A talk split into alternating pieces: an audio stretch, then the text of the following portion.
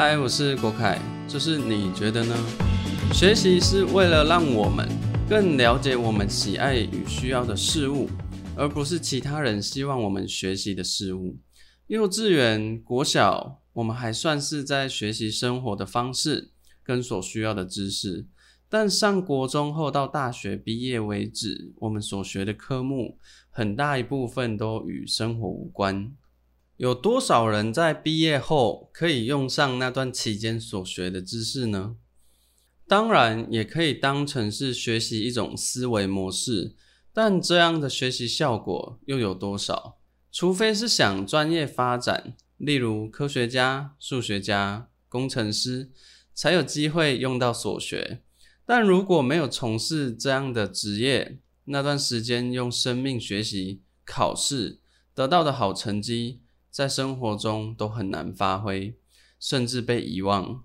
也因为学了很多自己不想学的东西，有一部分人在大学毕业后产生了一种解脱的感觉，毕业后就停止学习。殊不知，毕业后是另一个学习的开始。可以理解，当我们受够一件事情之后，就会尽量避开它。就像我会尽量避开搭客运跟公车。教育与学习是很重要的，但教育的内容跟方式如果可以更符合所需，那人会更有动力学习。有一部分的人在毕业后发现，毕业后才是学习的开始。我们开始可以选择自己想要学的东西，可以学习想要走的方向，还有所需要的知识或技能。我们开始知道为什么要学习。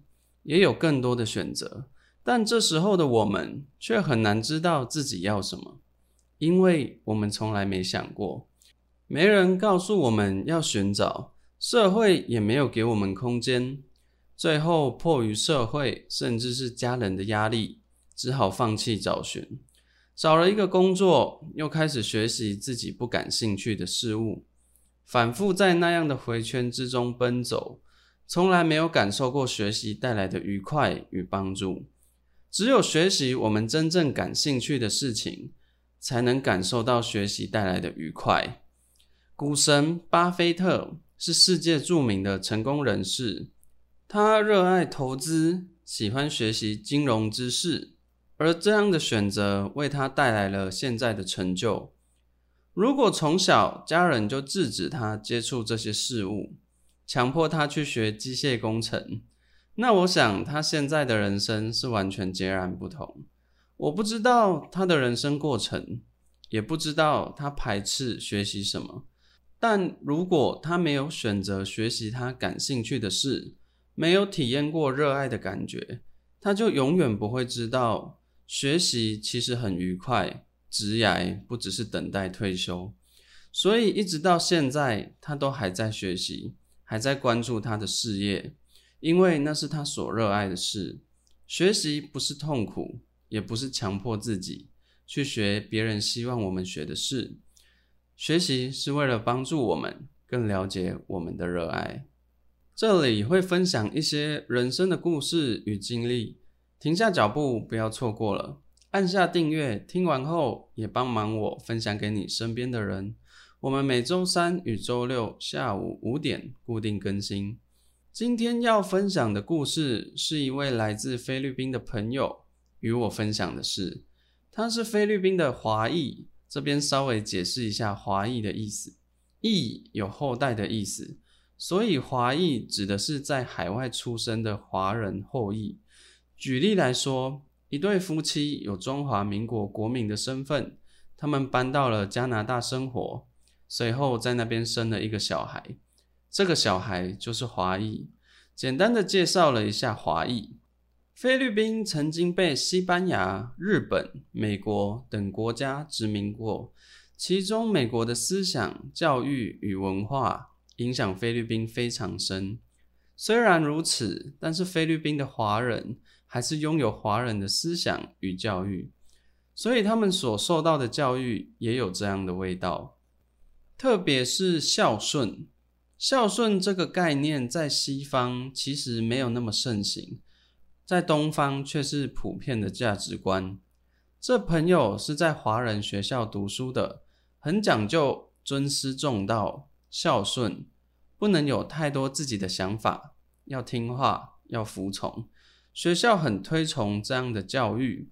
他告诉我，以前上课的时候是严格规定不能上厕所，不管你是肚子痛还是膀胱满，都要忍到下课才能去上。学校说这也是一种自律。这样的规定让很多小孩苦不堪言。也因为这样的规定，我朋友学会了一个特殊技能，就是憋。不管多急多痛，都可以忍很久很久。但这并不是一件好事，这是一个非常不好的习惯。这些废弃物，身体已经准备好要倒掉了，结果门没开，就好像我们要去倒垃圾，结果垃圾车不开门，不给我们倒。废弃物在里面久了，会对身体造成很不好的影响。在他所受的教育中，很讲求控制，要控制小孩的想法，控制小孩的行为，控制小孩的情绪，控制所有的一切，连膀胱也要控制，这样小孩才不会走入歧途。所以他已经很习惯这样的价值观，虽然也会有很多疑虑，但是教育告诉他，自己的想法与感受并不太重要。听话才是最重要的。直到他上了大学，他的大学是菲律宾顶尖的学校，里面有许多来自不同国家、不同文化、不同视野的学生。学校也拥有比较开阔的思想与教育。一开始很不习惯，所有的一切跟从前环境的差距是如此之大。更让他感到惊讶的是。上大学后，学校教他们的第一件事是批判。学校告诉他们要去批判所有的事情，批判别人说的话是否是对的。这件事是真的吗？这个讯息是可信的吗？为什么我们要那样做？教授告诉他们，就连教授说的话也不一定是对的。就算是教授教的东西，也要去批判跟思考。同时要拥有自己的想法、自己的思维，要学会自己思考，学会怀疑，学会批判。批判不是批评，而是去进行有理有据的分析，用自己的独立思考去想。批判型思维是一种理性思考，可以让我们更清楚事情的样貌。有时候，我们百分之一百完全相信的事物中，可能隐藏着更深的细节。曾经流行的酸碱体质理论告诉大家，身体会生病是因为太酸，多补充一点碱性就会很健康。这个论点在当时可以说是风靡全球，许多人为了让体质变成碱性，疯狂补碱。身体有没有变好不知道，但可以肯定的是，卖碱性商品的人。荷包一定满满。就在几年前，酸碱值奇迹的作者被裁罚了一亿左右的美金，因为这个理论是他捏造出来的。他本人最后也承认了，人们相信了这么久的事情，原来只是一场骗局。可怕的是，这种思维没有因为他获罪而结束。时至今日，相信这一套理论的人依然存在。有多少时候，在接受教育跟讯息时，没有去思考其中的细节，就全然相信，到最后才发现原来只是乌龙一场。在我从小到大的教育中，不管是在学校、家里或是职场，从没有人告诉过我要学会批判，批判是多重要的事情。小时候，大人告诉我们，认真读书就会有好的工作、高的收入，但这是真的吗？在职场上工作时，老板、上司告诉我们，只要认真工作就会升职加薪，这是真的吗？付出牺牲就会得到回报，是真的吗？努力学习、努力工作就会成功，这是真的吗？相同的结果不一定是相同的过程，反之，有相同的过程也不一定会有相同的结果。或许有些相信酸碱体质理论的人很健康，但他们健康是因为酸碱体质，还是因为有适合的生活习惯呢？这是真的吗？当我们接收到讯息时，这样问问自己，或许你会得到完全不同的感受。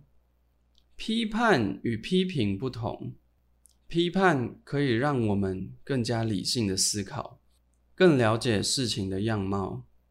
千万别把批判跟批评混为一谈，批判不是批评。你也曾对一件事深信不疑吗？你曾遇见过深信的事，其实不是你相信的样子吗？发现深信不疑的事物，其实是一个谎言。如果是你，你会怎么做？你觉得呢？帮忙我分享给你身边的人。也欢迎与我们分享你的经验。如果你生活中有遇见一些有趣、特别或有疑问的事，也欢迎告诉我。或许下一篇可能就是你的故事。我是国凯，下次见。